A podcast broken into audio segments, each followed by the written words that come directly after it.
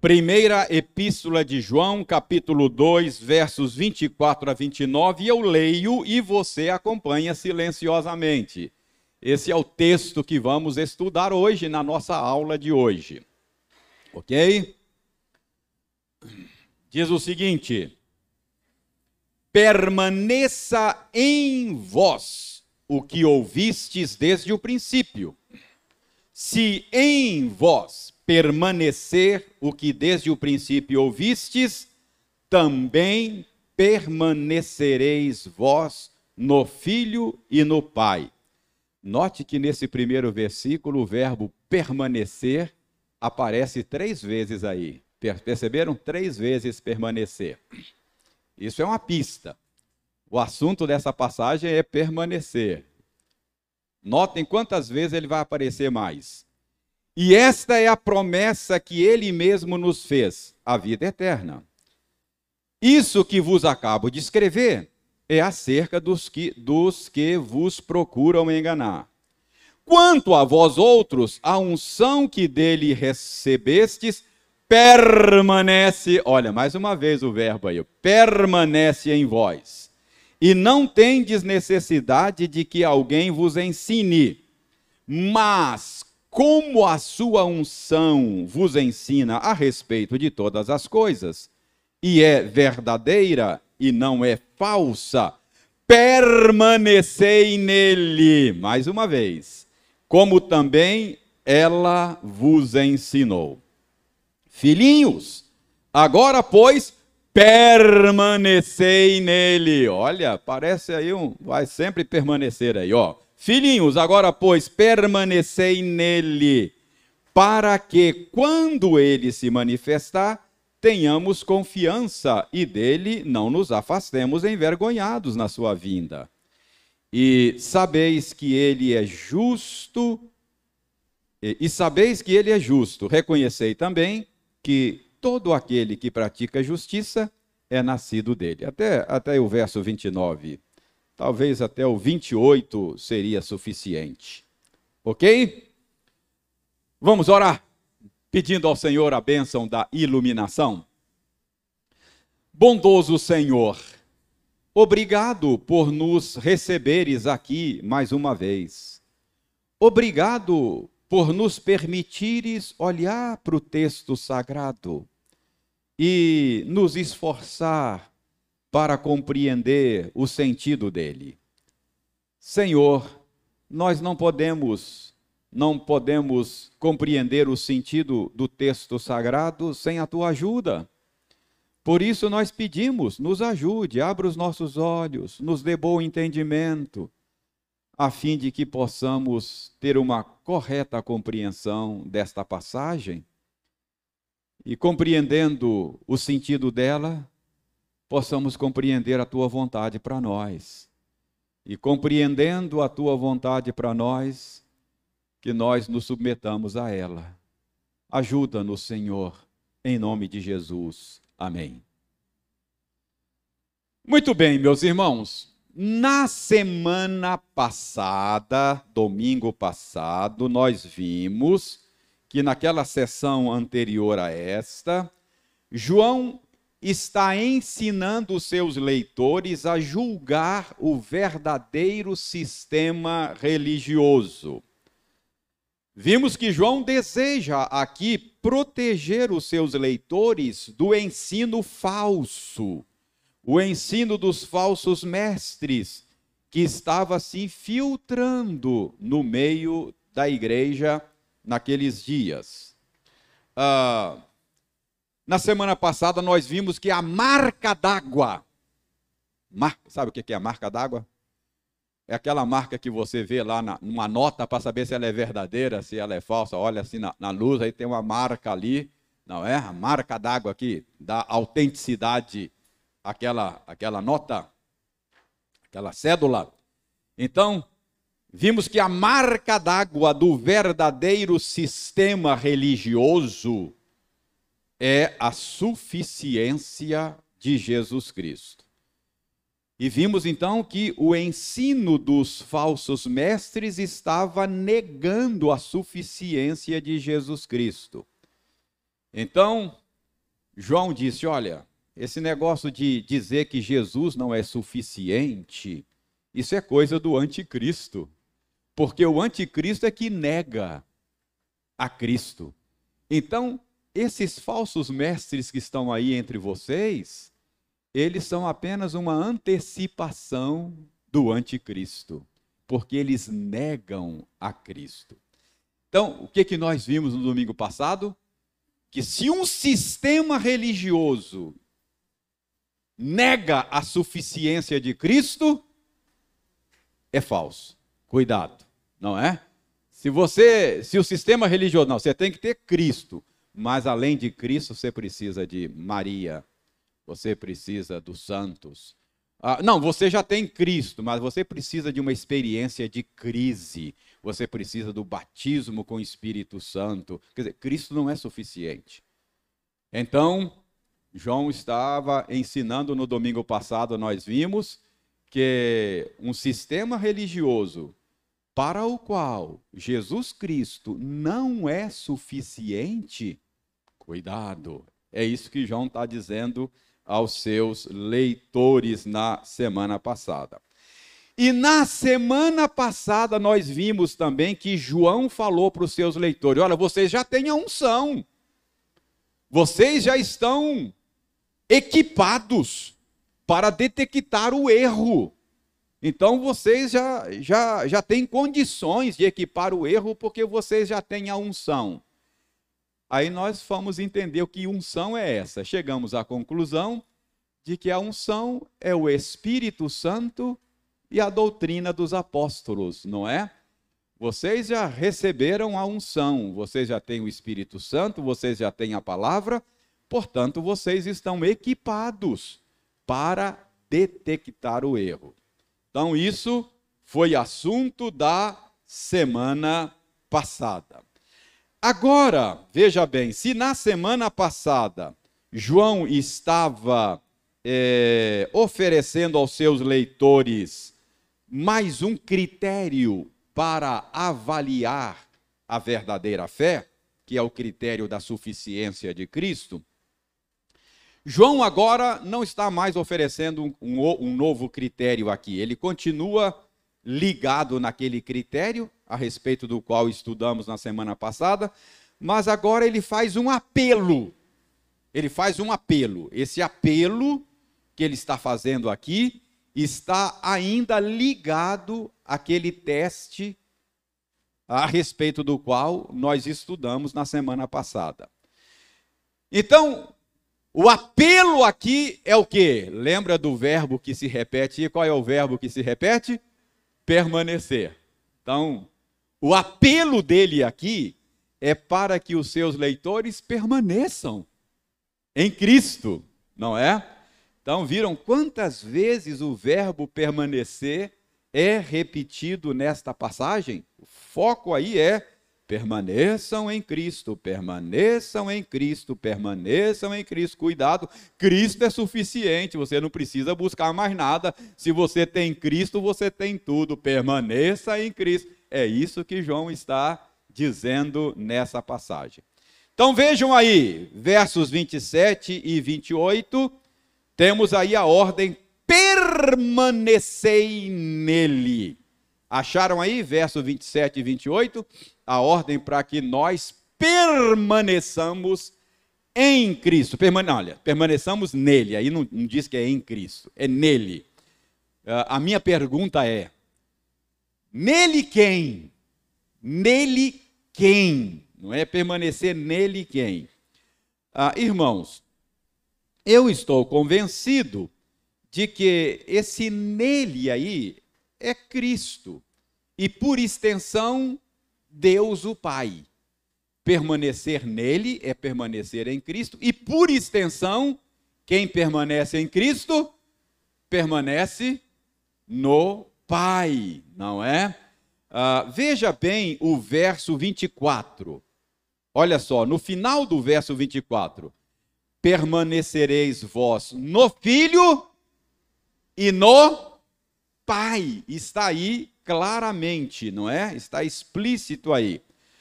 Porque o filho e o pai São um.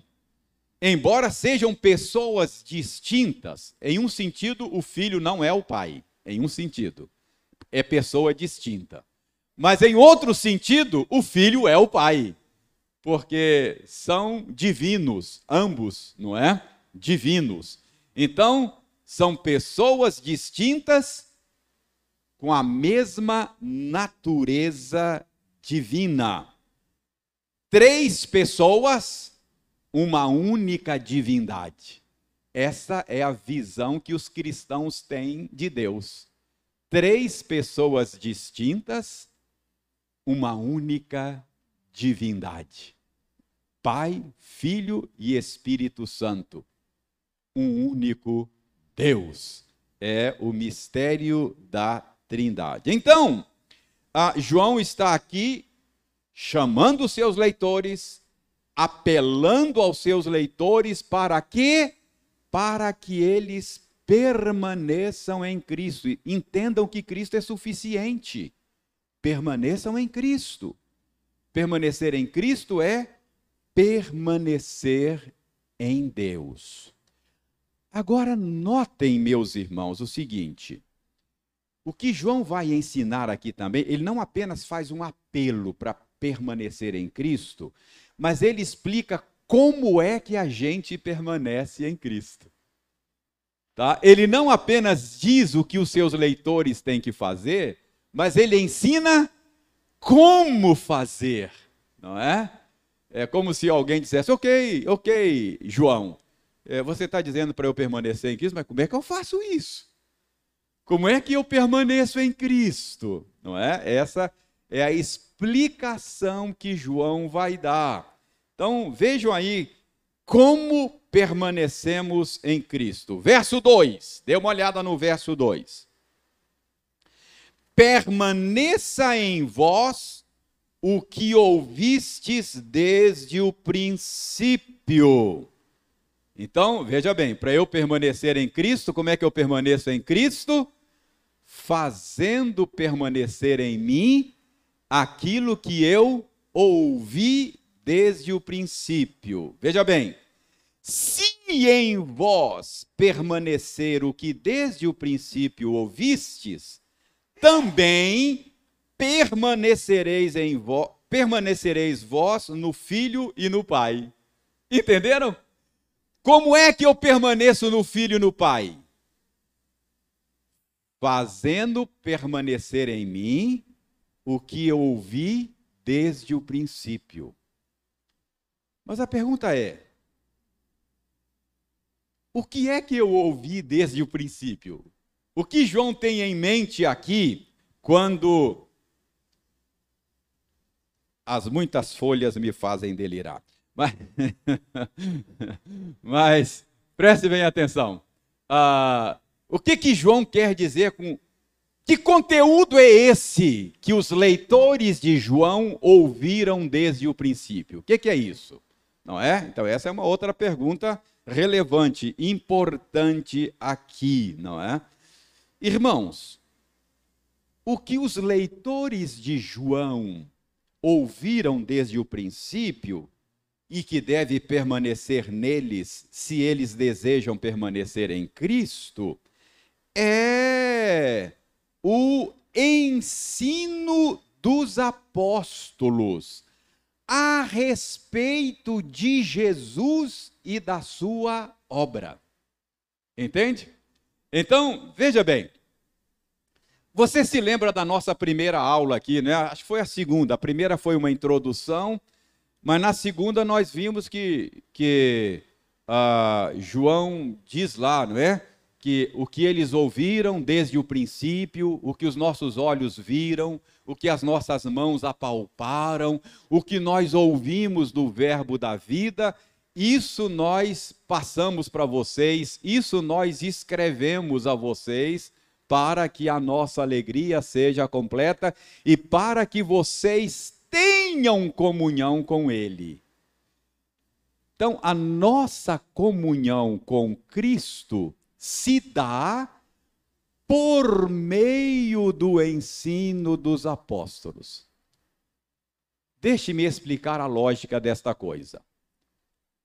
Houve um dia em que o Verbo se fez carne e habitou entre nós, e vimos a sua glória, glória como a do unigênito do Pai.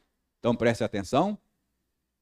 A divindade que criou todas as coisas, por meio da segunda pessoa da Trindade, entrou na esfera de existência humana, entrou no tempo, entrou no espaço, pisou esse planeta, ele veio aqui. Deus nos visitou. Uau! Deus nos visitou. E quando Deus nos visitou em forma humana, ele escolheu doze homens, andou com eles por três anos, explicando para eles quem ele era, o que ele foi, veio fazer aqui, revelando um plano eterno, por isso que esse sistema é chamado às vezes de mistério, o mistério de Deus porque isso esteve oculto. Mas aí, quando ele esteve aqui, ele chamou esses homens e falou: Ó, eu sou Deus, eu e o Pai somos um, quem vê a mim vê o Pai. Ó, quer ver como é que, como é que eu controlo tudo isso aqui? Dá ordem para o vento, o vento para.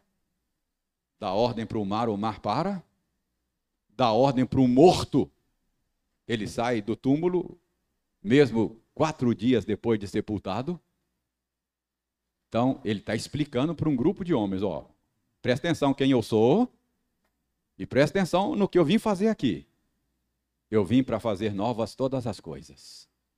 Eu vim para colocar a minha criação em ordem. Vocês bagunçaram isso aqui, mas eu vim para colocar isso em ordem. Então, aquilo que o pecado bagunçou, eu vim para consertar.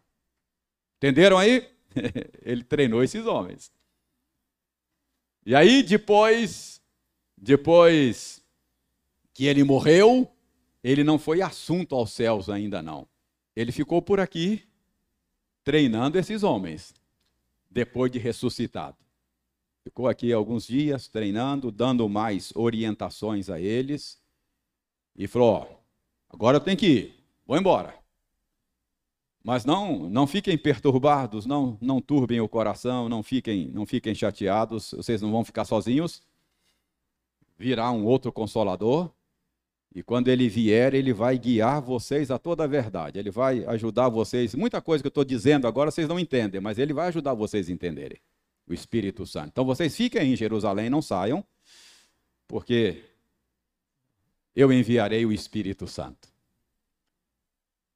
Foi assunto aos céus, o Espírito Santo veio, e esse grupo de homens que teve contato direto com Deus encarnado, eles tocaram, apalparam, eles viram, ouviram diretamente deles. Esses homens explicaram para nós, as gerações posteriores, o sentido de tudo isso. Eles disseram então, os apóstolos, os doze, eles explicaram para nós quem é Jesus, o que Jesus veio fazer aqui. Entenderam? É isso que João está dizendo aqui, ó. Vocês têm que permanecer nisto que vocês ouviram de nós, os apóstolos. Então, como é que eu permaneço em Cristo? Não abrindo mão destas verdades reveladas a nós por meio dos apóstolos. É por isso que eu disse ainda há pouco que nós estamos nos esforçando para nos manter na tradição dos apóstolos. Ah, nós, a, a igreja ela é apostólica nesse sentido. Como é que os crentes viviam lá no primeiro? Eles permaneciam firmes na doutrina dos apóstolos. E até hoje nós estamos nos esforçando para nos manter firmes na doutrina dos apóstolos. Ah, nós não somos chamados a, a inovar, a trazer uma verdade nova. Nós não somos chamados a, a, a, a, a, é, é, a inventar coisas. Não, nós somos chamados a permanecer.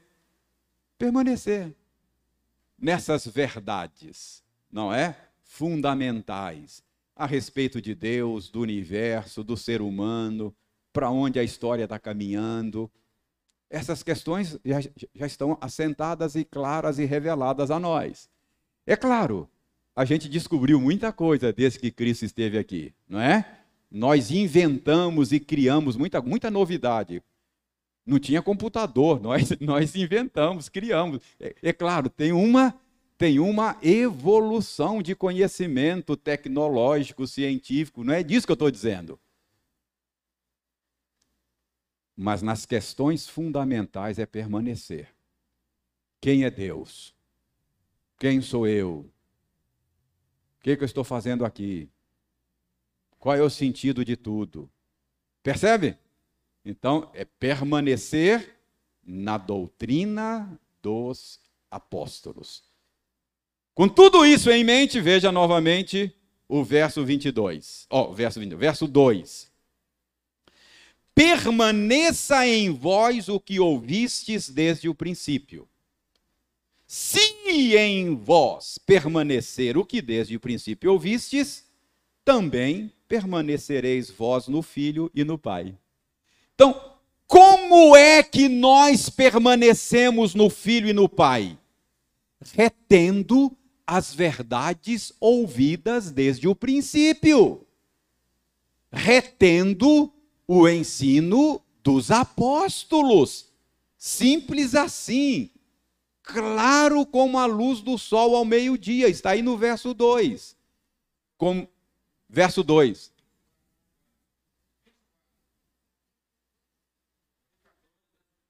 Ô oh, Gil, muito obrigado, Gil. A minha anotação está errada. É, verso 24, é isso mesmo permanecereis. É, isso mesmo. Permaneça em vós o que ouvisse. Obrigado, Gil. Ó, então não me ouça, ouça o Gil aí. É 24. 24. Então, simples, como a luz do sol ao meio-dia. Claro, claro, claro, límpido. Como é que você permanece em Cristo? Retendo as verdades apostólicas. A gente gosta de novidade, né? Fica correndo atrás de novidade. Não, mas é permanecer. Olha o verbo aí, permanecer. Você tem que permanecer. Permanecer nestas verdades. Ok? Ah, então, como nós permanecemos? Retendo essas verdades, não é? É isso que nós ouvimos desde o princípio. Ah. Vamos ver o próximo passo aqui. Então, a permanência, a permanência no ensino dos apóstolos uh, é a condição para permanecermos em Cristo, não é? Uh, vejam, vejam, deixe-me deixe-me mostrar a vocês esta relação em outras passagens, não é? Ela está clara aí no verso 24, mas percebam como ela, ela, ela está em outras passagens. Abra João, Evangelho de João, capítulo 15.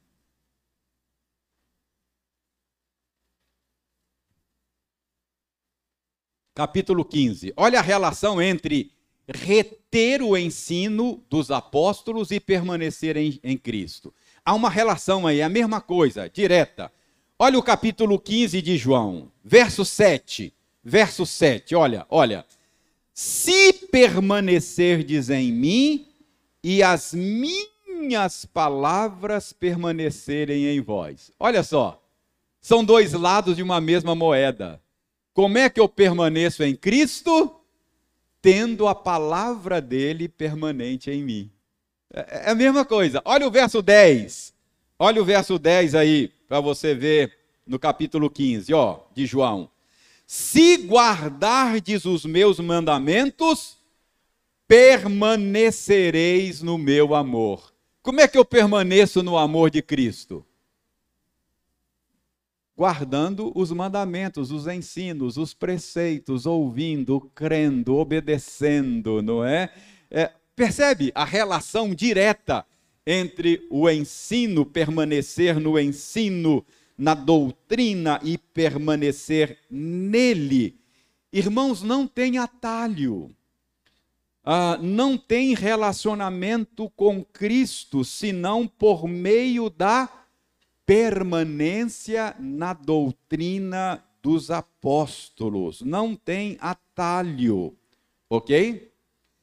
Agora preste atenção. Gil, foi o verso 24 que nós vimos, né? Agora vamos para o 25 então. 25. Veja bem o que diz aí o 25, não é? E esta é a promessa que ele mesmo nos fez, a vida eterna. Preste atenção. Você já viu o como permanecer? Como é que você permanece em Cristo? Retendo o ensino dele. Agora preste atenção. Por que, que você deve permanecer nele? Porque ele fez uma promessa. Qual é a promessa que ele fez? Vida eterna. De onde você deriva a vida? De Cristo. Eu sou o caminho, a verdade e a vida. Eu sou a vida. Eu sou a vida. Eu sou a videira verdadeira. Meu pai é agricultor. Você é o ramo. Se você não tiver conectado a mim, você está morto. Não produz fruto. Você só serve para ser cortado e queimado. O máximo que você vai servir desconectado de mim, Jesus dizendo, é virar carvão para churrasco. Só.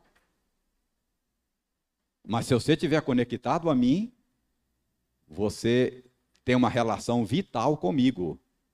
Você está recebendo seiva como o ramo da videira. E aí você pode produzir frutos. Porque sem mim, nada podeis fazer. Gente, Jesus não podia ser mais claro.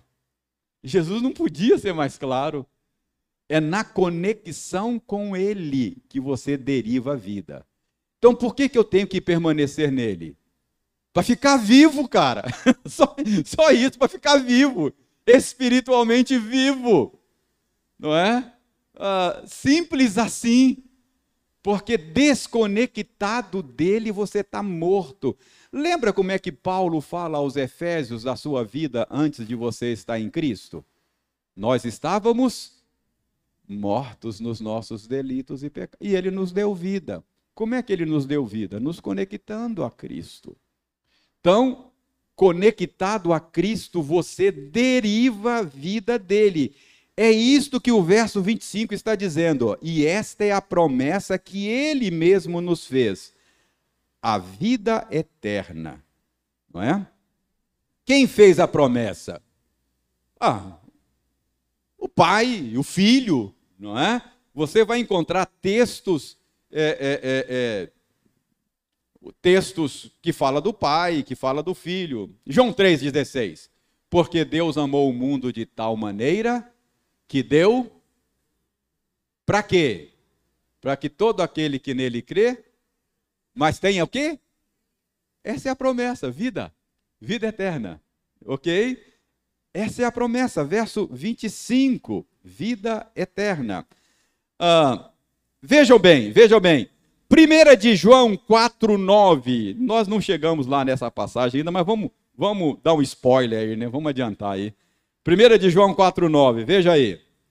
Nisto se manifestou o amor de Deus em nós em haver Deus enviado o seu Filho urgente ao mundo. Para quê? Para que vivamos por meio dele. Essa é a promessa, vida eterna. É desta união, é desta conexão com ele que você deriva vida, não é? Ah, Veja bem, João 5, 24. João 5, 24. Ó, Jesus que está falando, ó. Em verdade, em verdade vos digo: quem ouve a minha palavra e crê naquele que me enviou, qual é a promessa? Tem a vida eterna. Ó, mais uma vez, conex... as três coisas estão unidas aí: conexão com Jesus, derivar vida dele por meio de ouvir a palavra, o ensino.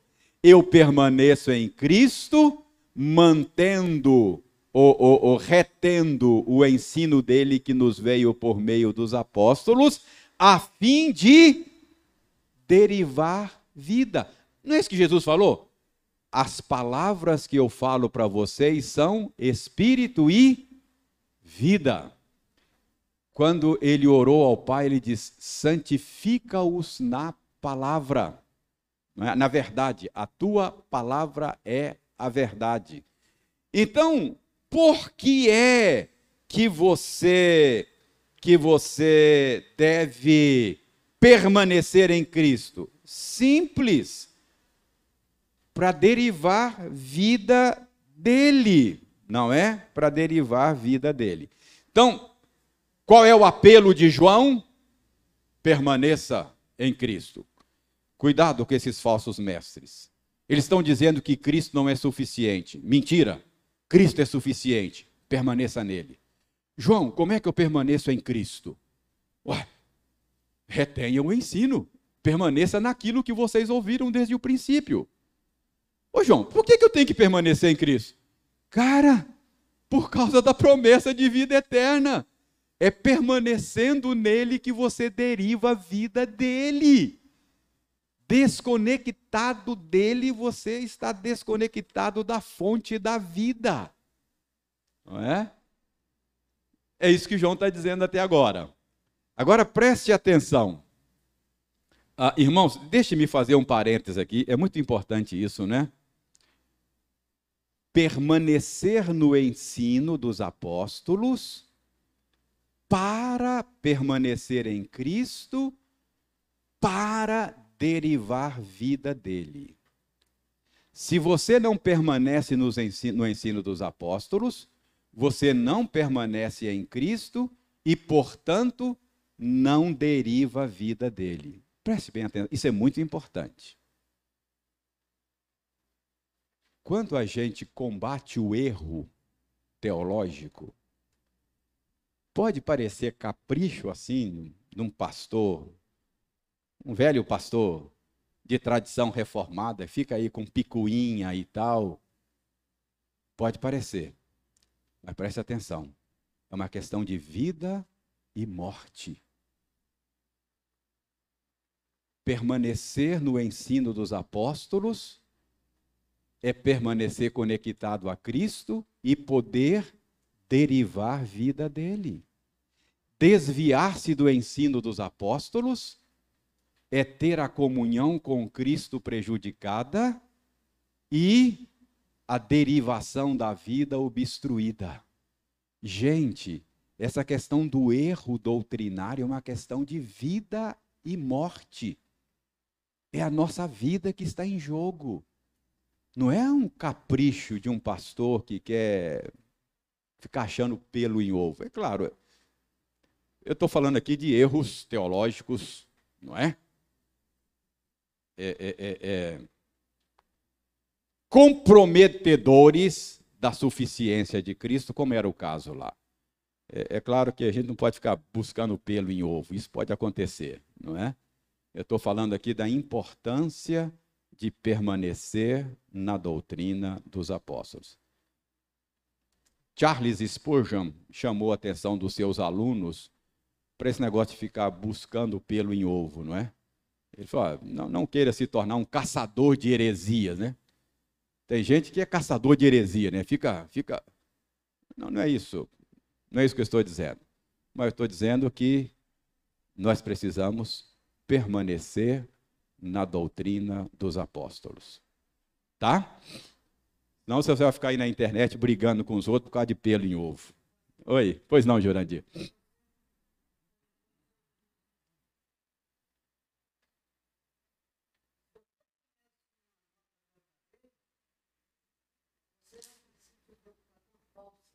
Verdade.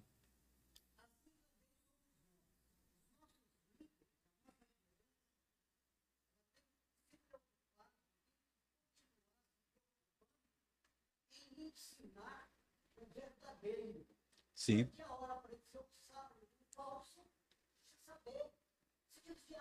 É verdade.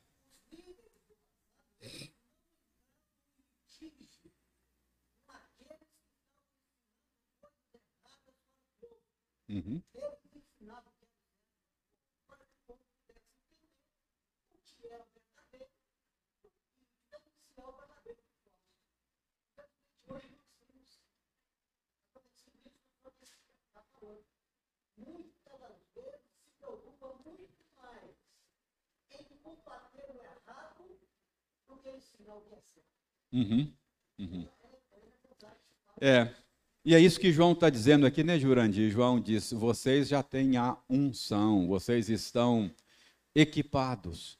E nós chegamos à conclusão de que a unção é o ensino dos apóstolos e o Espírito Santo, né? Essa, essas duas coisas nos habilita a detectar o erro. É isso mesmo, Jurandir. Muito obrigado. Muito bem, então é, fecho o meu parêntese aí, não é? Uh, verso 26. O que, que diz o verso 26? Isto que vos acabo de escrever é acerca do que dos que vos procuram enganar. Bom, aí no verso 26, João está dizendo, irmãos, olha, eu estou falando aqui dos falsos mestres desses que procuram enganar vocês. É, esse é o ponto, não é? João aí deixa claro que ele tinha em mente aqueles falsos mestres gnósticos, né? Um gnosticismo incipiente, mas é, é, já estava lá. A preocupação de João é com o erro doutrinário, não é? Muito importante isso. Então, está claro aí que João está falando daqueles que estavam procurando enganar os crentes, dizendo que Cristo não é suficiente. Ok? Uh, verso 27. Veja lá. Uh, Quanto a vós outros, a unção que dele recebestes permanece em vós. Olha aí a unção a respeito da qual nós já falamos no, no domingo passado, né? Os cristãos verdadeiros têm a unção permanente neles. Palavra e o Espírito, ou seja, eles estão equipados para não sucumbirem ao, ao erro que os falsos mestres estavam apresentando a eles. E veja bem o verso 27b, segunda parte. Já que você tem a unção, não tendes necessidade de que alguém vos ensine. Aqui a gente precisa ser cauteloso, né?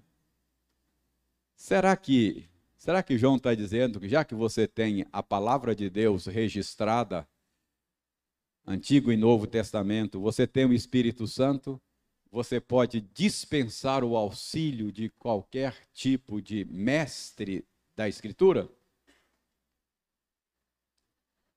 Obviamente que não, né? O que vocês estão fazendo aqui agora? vocês estão recebendo a ajuda de um mestre da Escritura, é? ajudar vocês a entender a Escritura. Então, João não pode estar falando da ajuda de verdadeiros mestres. Até porque o próprio João era um, e ele está escrevendo essa carta para quê? O que, que ele está fazendo? Está ajudando os seus leitores ah, como mestre. Ah, escrevendo aos Efésios, disse lá que aquele que subiu é o também que desceu. E quando ele subiu, ele deu dons aos homens e ele deu mestres à igreja. Ele, ele, ele, ele deu à igreja é, é, é, apóstolos, evangelistas, ah, pastores e mestres. Está lá mais ou menos isso, Efésios 4. Então, se Deus deu mestres, a, e para que, que Deus deu mestres à igreja? Para que os crentes pudessem ser orientados no desempenho do ministério deles. Então, os mestres equipam os crentes para que os crentes possam desempenhar bem os seus papéis na vida. E lá no final, Paulo diz: para que não sejamos como crianças levados por todo o vento de doutrina. Então, segundo a Escritura, há lugar na igreja para mestres. Nós precisamos uh, uh, de ajuda uns dos outros, não é? Uh, nós precisamos aconselhar uns aos outros em toda a sabedoria, ensinar uns aos outros, corrigir uns aos outros. Então, quando, quando João diz aqui que você, você, a unção de Deus permanece em você e você não precisa que ninguém ensine a você, é, o que ele está. Nós precisamos entender João no seu contexto. O que ele está dizendo aí, nessa parte B, é do, do verso 27, não é? É a respeito dos falsos mestres. Ele já disse no verso 26 que ele está falando dos falsos mestres. Então, uh, o, que ele está, o que ele está dizendo aí é, é que, é que eles estavam habilitados para refutar o falso ensino. Né? Então, o que João tem em mente aí são os falsos mestres. Essa é a ideia. Não é? Você não precisa que ninguém ensine a você, porque você já tem a unção, você tem a palavra, você pode checar o ensino que está sendo oferecido a você. Lembra que Paulo elogiou os crentes de Bereia, lembra? Ele falou: esses crentes aqui de Bereia são mais nobres do que os de Tessalônicas, os de Tessalônica. E Paulo deu a razão do elogio. Falou: olha, quando eu ensino para eles, eles vão para a Escritura para verificar se as coisas são de fato assim. Não é? Paulo não se sentiu ofendido, embora fosse um mestre, um apóstolo, ele não se sentiu ofendido quando os crentes iam lá checar por si mesmo. Por quê? Porque Paulo, como João, entendia que os crentes têm a unção, eles têm o Espírito Santo. E eles podem, iluminados pelo Espírito Santo, compreender claramente o que Deus está falando nas Escrituras. Entende? Então, o fato de você ter o Espírito Santo não dispensa a necessidade de ter bons mestres. Você tem que aprender. Todos nós precisamos de bons mestres. Mas você está habilitado a não engolir qualquer coisa. É isso que João está dizendo. Não há necessidade de que ninguém vos ensine a isso. Você está habilitado a checar as coisas por você mesmo. Por quê? Porque você tem o Espírito Santo. O Espírito Santo ilumina você, ele lhe dá entendimento. Qualquer pessoa que tem o Espírito Santo sozinho com a Bíblia, ele pode chegar a uma compreensão correta da passagem. Entendeu? Embora isso não signifique que você não possa usar bons mestres. Né? Eu, eu, eu, uso eu uso mestres que nem, nem mais estão entre nós, não é? Às vezes eu estou lendo um texto bíblico, mano, o que, que, que Deus está falando aqui e tal? Bom, Calvino leu esse texto antes de mim. E ele comentou esse texto. Deixa eu ver como é que Calvino entendeu esse texto. Eu vou lá e pergunto para Calvino. Calvino, o que, que, que você acha disso aqui? Às vezes concordo com ele, às vezes não concordo com Calvino. Falo, olha, eu acho que parece que, com todo respeito, o senhor Calvino, com todo respeito, eu acho que aqui, não é? talvez até esteja errado. Ou então eu ouço mestres contemporâneos, não é? Olha, o Augustus Nicodemos escreveu sobre esse texto. Ele, ele, ele é um bom mestre da Escritura. Aliás, foi meu professor. Deixa eu ver o que o meu mestre está dizendo aqui sobre esse texto. Eu vou lá ler o que o Augusto Nicodemos está dizendo. Às vezes concordo com ele, às vezes não concordo. Entendeu qual é o ponto? Você não está dispensado de ter bons mestres. Você tem a unção, mas isso não significa que você está dispensado. Você, você precisa de bons mestres e da unção do Espírito Santo. Tá claro isso aí? Final do verso 20, 27, né? Ah, ok. Agora chegamos. oh, chegamos aqui no final, o nosso tempo também. Mas, ah, ah, finalmente, verso 28. Veja aí. Filhinhos, agora, pois, permanecei nele, para que, quando ele se manifestar, tenhamos confiança e dele não nos afastemos envergonhados na sua vinda. Outra razão para permanecer nele. Primeira razão, porque dele deriva a vida. E permanecer em Cristo, qual é a outra razão? Para que quando ele se manifestar, você não seja envergonhado no dia da vinda dele, aqueles que não permaneceram nele serão envergonhados. Aqueles que trocaram Cristo por outra coisa serão envergonhados na sua vinda. Permanecer em Cristo, a permanência em Cristo, a perseverança em Cristo é uma marca dos eleitos de Deus. Não foi isso que Jesus falou? Quem perseverar até o fim, esse será salvo, Gilmar. Isso aí, Gilmar. Esse será salvo. Não é, não é que a sua permanência é meritória.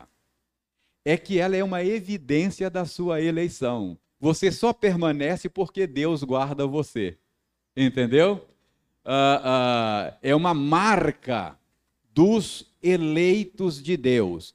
Lembra que João falou dos falsos mestres? Eles saíram do nosso meio porque não eram dos nossos. Eles não permaneceram porque não eram dos nossos. Se fossem dos nossos, teriam permanecido. Quem permanece é porque este é de Deus.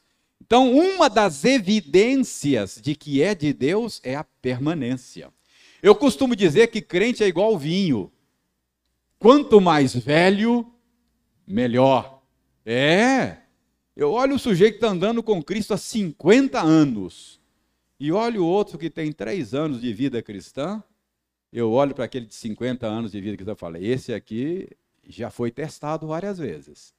Ah, isso já passou por decepção, por frustração, já, já enfrentou lutas, já, já enfrentou tempestades investidas de Satanás e o cara continua crente. Então, se ele continua crente, eu acho que isso aqui é uma fé testada. Agora, esse que está há três anos andando com Cristo, dá tempo ao tempo. Vamos ver se isso aí é fogo de palha ou se vai permanecer. Entende o ponto? Esse é o ponto. Então, por que, que você deve permanecer? Para não ficar envergonhado. O dia que Cristo vier na sua glória, você fala: Ah, meu Deus. E eu que o troquei por outras coisas. E eu que achei que ele não fosse suficiente. Aí você vai ser envergonhado no dia da vinda de Cristo. Então, o que, que João está dizendo aqui? Cristo é suficiente. Permaneça nele. Como é que eu permaneço, João? Retendo, retendo o ensino dos apóstolos. Aí por que, que eu tenho que permanecer? Por causa da promessa da vida eterna. É dele que você deriva a vida. E depois, para que você não seja envergonhado na vinda dele. Duas razões para você permanecer em Cristo. Ok? Estamos chegando ao final do ano, não é, irmãos? Dois anos de pandemia, e a gente continua crente. Permanecemos, que coisa boa. A gente continua aqui, porque Deus nos guardou, porque Ele nos preservou. Se Ele deixasse a gente entregue a nós mesmos, nós não estaríamos aqui. E permanecer é um bom sinal. É sinal de que nós somos dele e Ele não vai abrir mão de nós. Que coisa boa! Que coisa maravilhosa. Daqui a pouco vamos começar mais um ano. Não sabemos se teremos aí mais problemas com as novas cepas do vírus, não sabemos como vai ficar a economia, ano de eleição, muitas tensões. Não sabemos, o país vai pegar fogo em 2022, não sabemos o que vai ser de nós. Mas aquele que nos guardou em 2021 vai nos guardar em 2022. E nós vamos permanecer, aqueles que são dele vão permanecer.